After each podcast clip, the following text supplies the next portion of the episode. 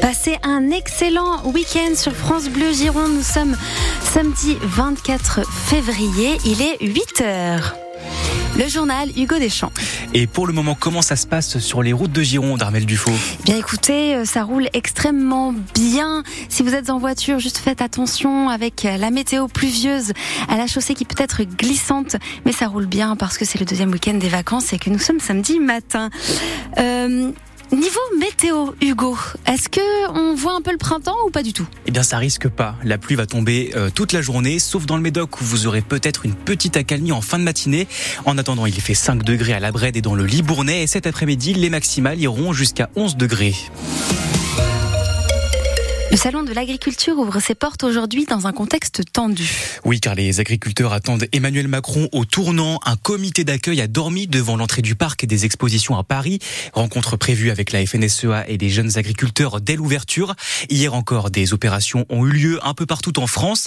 À Paris, les tracteurs ont déambulé dans les rues. Des supermarchés ont été bloqués dans les Deux-Sèvres. Ou par exemple, une opération escargot sur la rocade de Tours. Action chez nous aussi en Gironde à Bordeaux, mais plus conviviale car ça s'est passé autour d'un barbecue.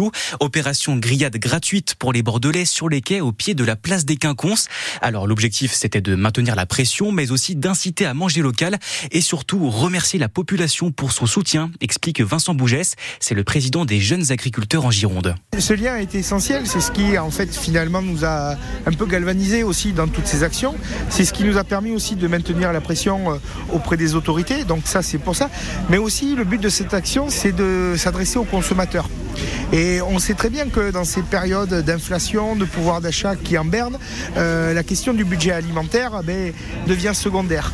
Et donc en fait, c'est aussi euh, plus un, objectif un petit peu de pédagogique de dire derrière, bon ben derrière les aliments, il y a des agriculteurs, il y a des territoires et continuer à manger français, c'est la garantie d'avoir aussi un produit de qualité, c'est un produit aussi sain et puis derrière tout ça, c'est faire vivre aussi l'économie de son territoire. Quoi. Vincent Bougès, président des jeunes agriculteurs de la Gironde, au micro de Clément Carpentier. Et les images de cette opération barbecue sont à retrouver sur notre site francebleu.fr. C'était une demande des éleveurs qui ont des troupeaux, assouplir les tirs de défense lorsqu'un prédateur attaque les bêtes. Le nouveau plan loup pour 2024-2029 a été dévoilé hier et le texte prévoit aussi une augmentation des indemnisations en cas de perte causée par le loup. De son côté, la LPO dénonce un retour en arrière alors que le loup est une espèce protégée. Une marche à Bordeaux aujourd'hui, deux ans après le début de la guerre en Ukraine. Il y a deux ans, la Russie de Vladimir Poutine envahissait l'Ukraine, où l'armée est aujourd'hui à bout de souffle, fatiguée, tout comme sa population. Depuis le début du conflit, 85 000 Ukrainiens se sont réfugiés en France. Il y en a 2800 en Gironde.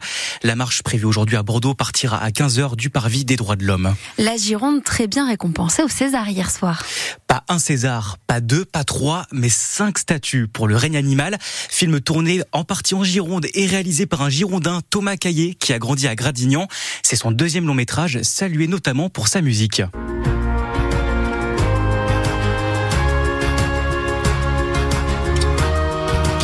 Musique euh, composée par Andrea Laszlo des Simonet. Le règne animal repart aussi avec les Césars des meilleurs effets visuels, meilleurs costumes, sons et meilleures photos.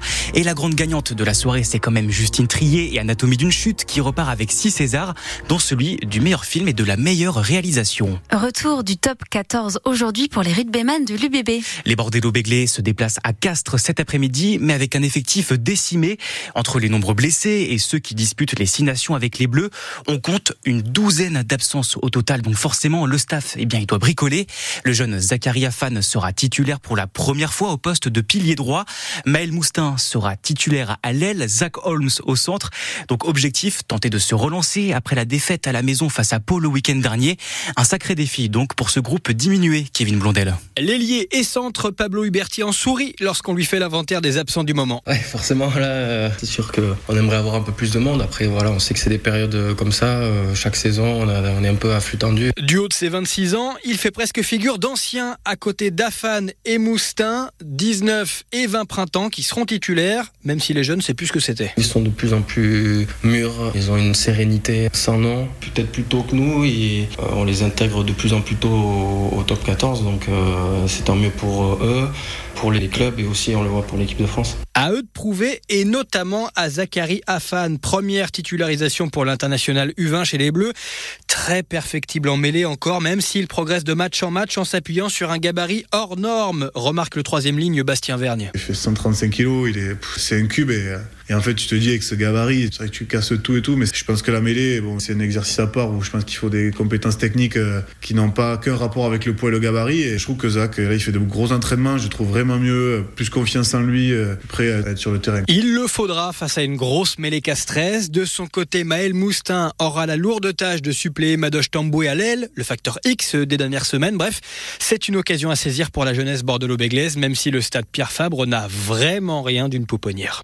Kevin Blondel pour France Bleu Gironde. Les footballeurs des Girondins, eux, accueillent Guingamp ce soir au Matmut. Les Marinés Blancs espèrent poursuivre leur belle lancée de trois victoires d'affilée à domicile. Le coup d'envoi est donné à 19h. Et elles vont tenter d'aller chercher leur premier titre. Les footballeuses de l'équipe de France qui se sont qualifiées en finale de la Ligue des Nations en battant hier l'Allemagne 2-1. La finale, c'est mercredi et la tâche s'annonce très compliquée. Elles affronteront les Espagnols championnes du monde en titre. En hockey sur glace, c'est un peu moins glorieux. Nouvelle défaite pour les boxeurs de Bordeaux à Mériadec face à Rouen. Ils ont perdu 2-1. Les Bordelais restent malgré tout quatrième au classement de la Ligue Magnus.